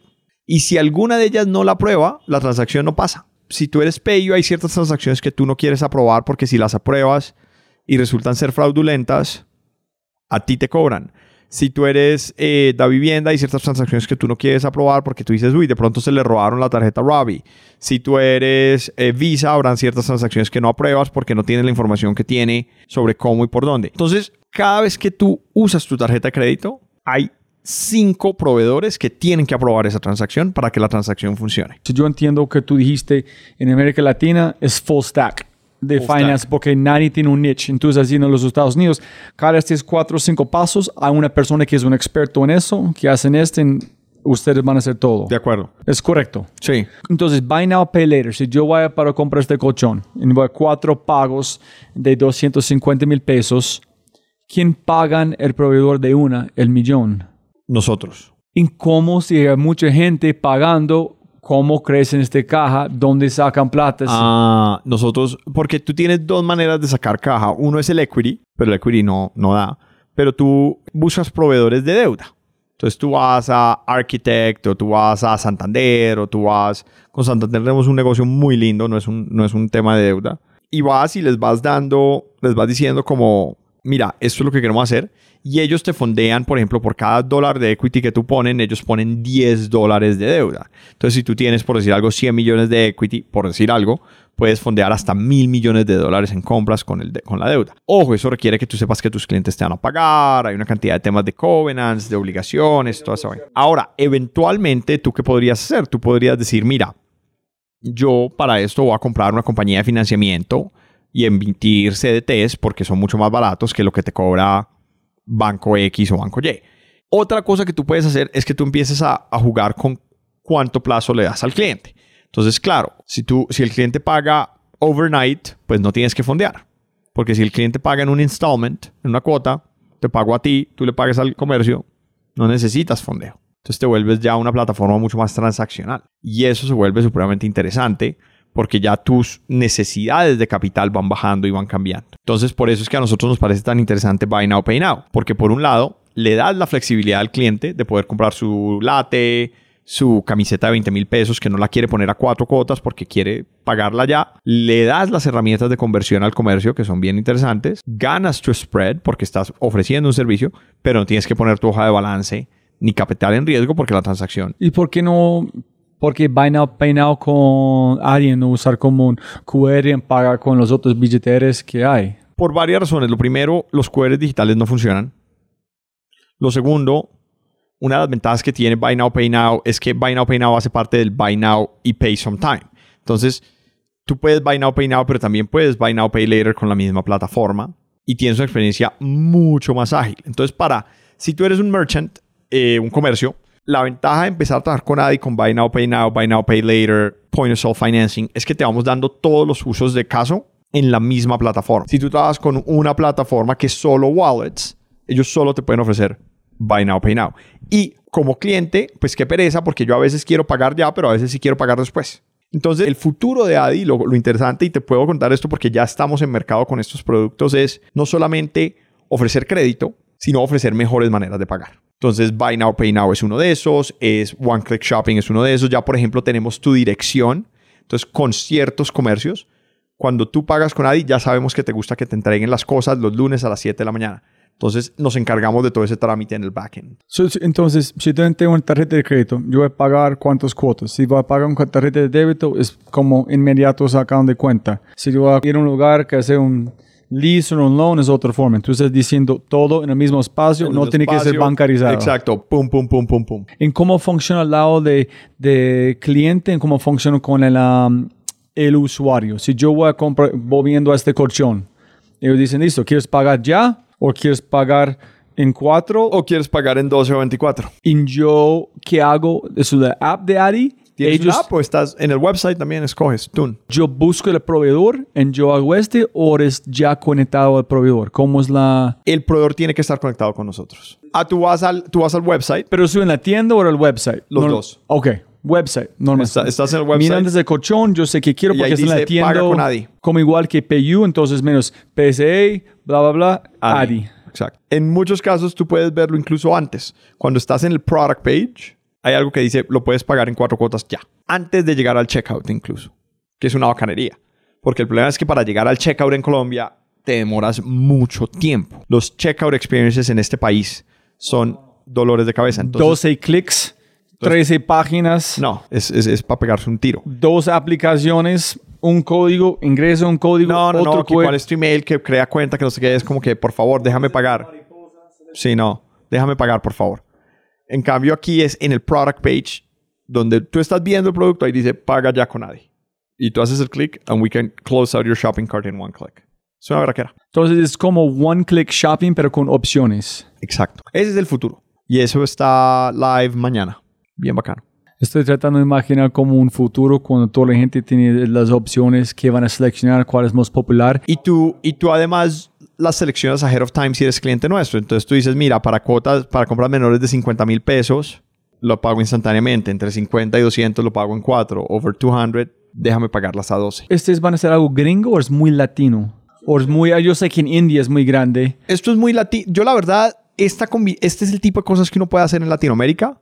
Porque en Estados Unidos es muy difícil hacer- esto porque ya hay muchos jugadores. En muchas tarjetas de crédito, y muchas tarjetas de crédito y Entonces, no sé qué. Aquí hay la oportunidad de hacerlo vertically integrated y darle cantidad de valor al comercio y cantidad de valor al cliente es una nota. Sí, pues mismo que he pensado que la, el problema en los Estados Unidos es muchas opciones. El problema en América Latina es no hay No opciones. opciones. No hay opciones. No hay opciones. Como todo que hay, muy bipolar, ¿no? Es que, Sí, sí, sí. No, no, no, no hay opciones. Wow, qué reto. ¿Qué reto? ¿Qué reto? madre. Tantas competencias, ¿qué van a decir la gente? La gente van a tener el último como dicho, ¿no? Sí, tanto en Colombia como en Brasil. Big challenge. En Brasil, porque Monashis, ustedes ya tienen conexión, el mercado es más grande, entonces Nos si vamos a el mercado meter, brasilero. si vamos con, si vamos a meternos vale por todo, Exacto. no como algo pequeño. Sí, sí, sí. Shit, man. What a ride. ¿Cuántos años tenía en ese What momento? a ride. Tres años y dos meses. That's not very much at all. No. Entonces, para mí, este es just the- No, just the beginning. un piojo sí, hasta sí, sí, just the beginning. ¿En dónde ves los futuros de estos pagos en LATAM? Que cada vendedor, si es en la calle algo, es ¿cómo quieres pagar? Adi. Adi. Y los otros billeteres pueden conectar a Adi, esa es la idea. Se pueden conectar a Adi.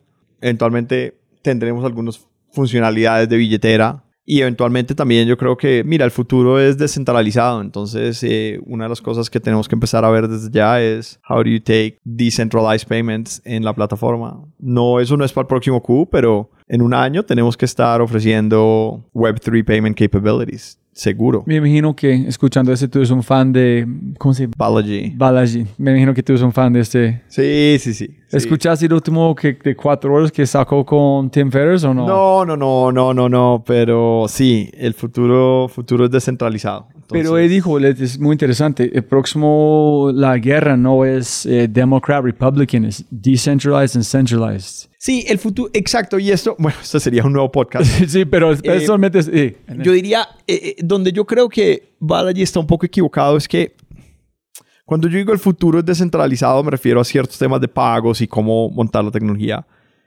A mí me parece que uno de los retos con la gente que habla de descentralización es que como que se olvidaron que el mundo era descentralizado y nos matamos. Y gracias al Tratado de Westfalia, pues nos centralizamos un poquito y dejamos de matarnos tanto. A mí me parece que, digamos, el mayor beef que yo tengo con todos los temas de descentralización es que me parece que es un proyecto político, es un proyecto político supremamente ambicioso, pero es un proyecto político muy ahistórico, like ahistorical. No me parece que entienden los riesgos que conlleva quitarle el monopolio de la plata y la fuerza a un Estado, que yo creo que es una de las mayores avances tecnológicos de los últimos como 3.000 años. Entonces, a mí eso me asusta. Y en cierta medida, si a, si a uno le asusta eso, como que deberías estar long Colombia, porque nadie se va a meter acá. Primero se van a matar los gringos, se van a matar los europeos, y aquí vamos a estar calmaditos. Hay agua, hay buenas montañas, hay luz. eh, we can survive. Pero yo creo que el componente político del proyecto de descentralización a mí me da mucho miedo y, yo creo que los americanos y la gente que monta estos proyectos dicen, no, es que el gobierno no funciona acá, centralized institutions have failed. Mira, yo crecí en Colombia.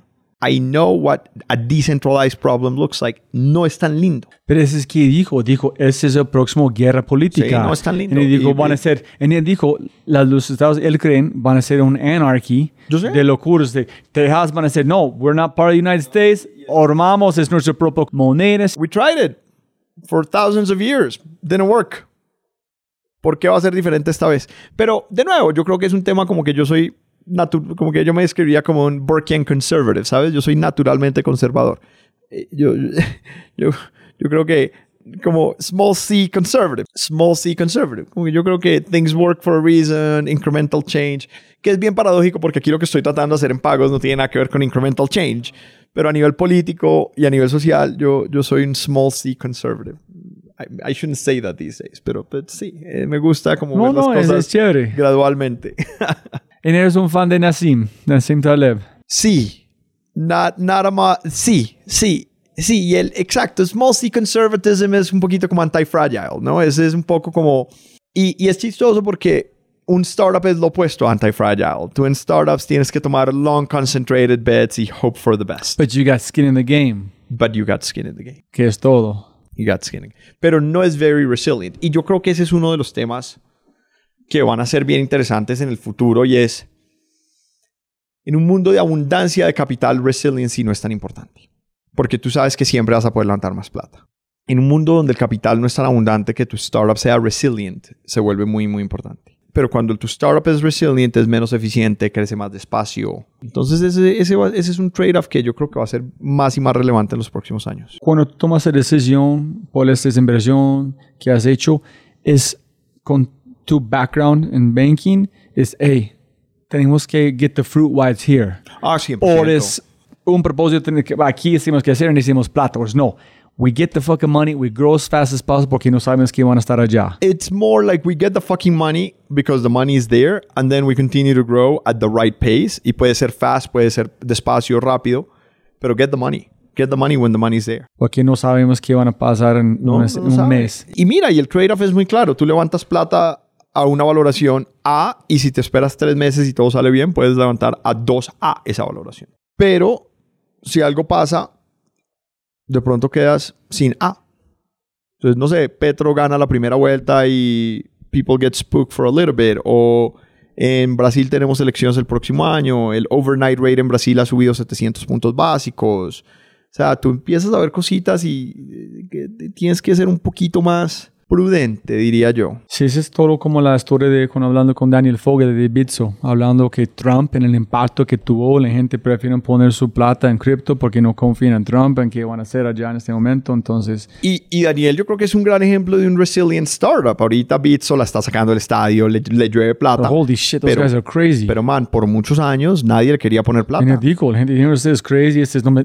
todo lo vi la gente casi, para mí es complicado entender, los NFTs es más Ah, no, sencillo, los para, NFTs, no sé pero qué, es, sí, sí. es otra forma, de- cuando tú empieces de extrapolar, es like, Sí, no. and those guys, es como los chicos de MIT, they saw it way before. Sí, sí, sí. En si nadie entiende, es como todo el mundo, gente viéndote loco. Ah, no, de acuerdo. ¿Y how do you survive? Y en este caso Daniel lo hizo muy bien. Una verquera. Una, una nota. O sea, yo me acuerdo que yo, yo fui a México en el 2016. No me acuerdo para qué. Y me senté con la gente de OVP y me dijeron, no, mira, tenemos esta vaina de Bitso. Y yo decía, no, pues, I'm here on JP Morgan Business. Como que nada que ver. Y por muchos años, y era OVP, no sé qué, y ahorita obviamente han construido un gran negocio. Yo creo que da- ese, ese es un startup resilient. Coinbase es un startup resilient.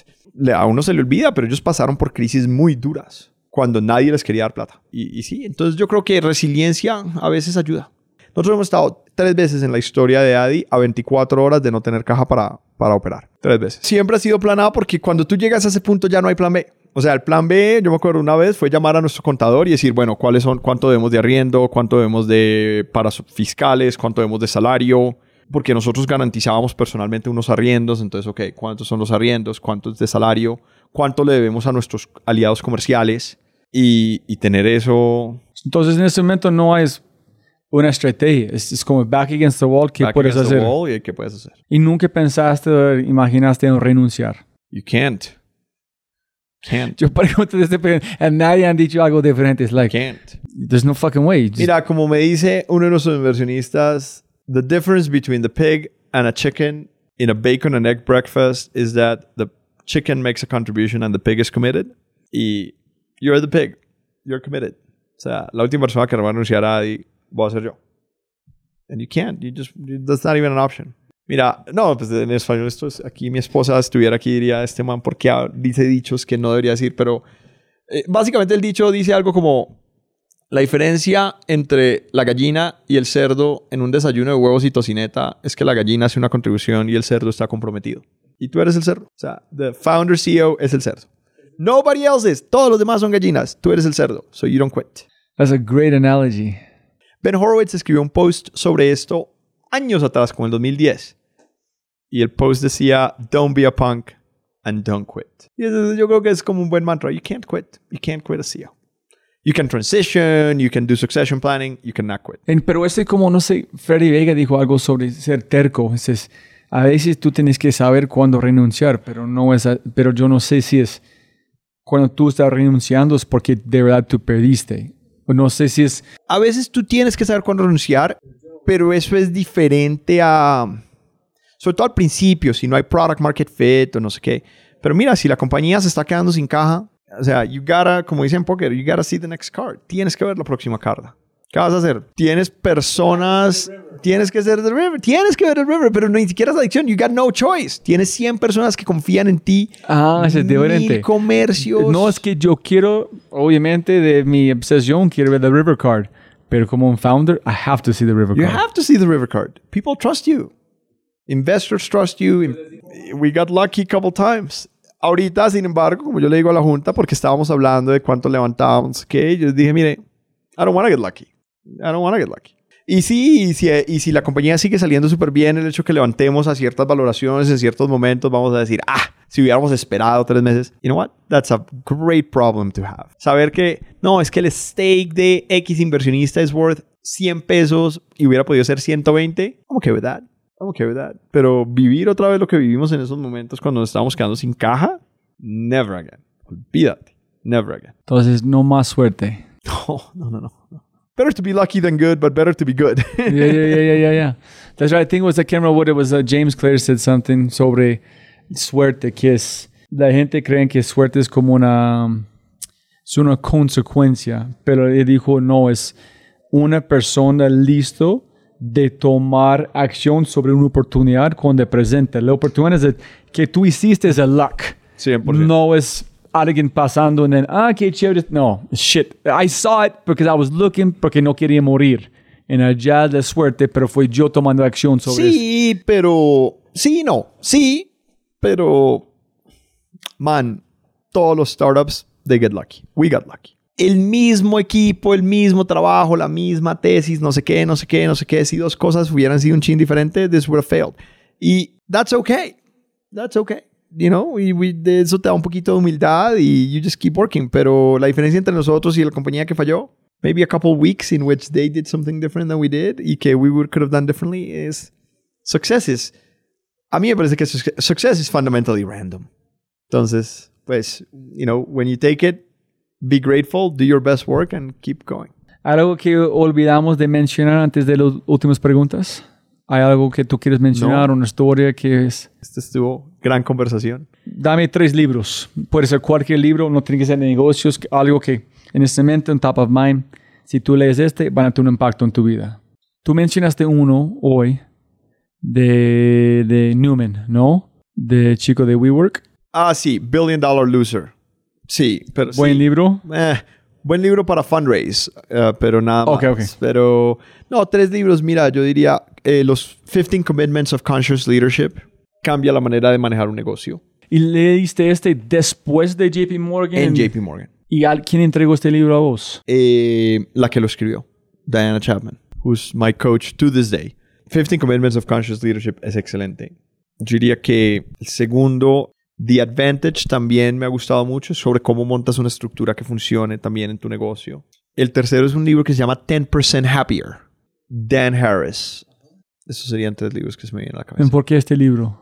Porque hablando un poco de success, siendo fundamentalmente random, cuando lo leí en su momento me ayudó mucho con temas de meditación, temas de empezar a aterrizar ciertos, como ciertas, ciertas ideas que tenía en ese momento. Yo creo que tú estás meditando incorrectamente. Si tú dices que es tan afectante que no es contra ser un CEO, yo creo que tú puedes meditar y meditar en cómo conquistar el mundo al mismo tiempo. Que meditar no es tranquilidad, solamente es dar un espacio por sus ideas de no moverte en este segundo y después a Ah, todo. de acuerdo, pero también yo creo que tiene un tema de entender que tú no controlas nada. Es, es- es como opuesto de toda la conversación. Es lo opuesto a toda la conversación, es una Mira todo lo que dice, loca. pero ya no voy en control, no dice nada.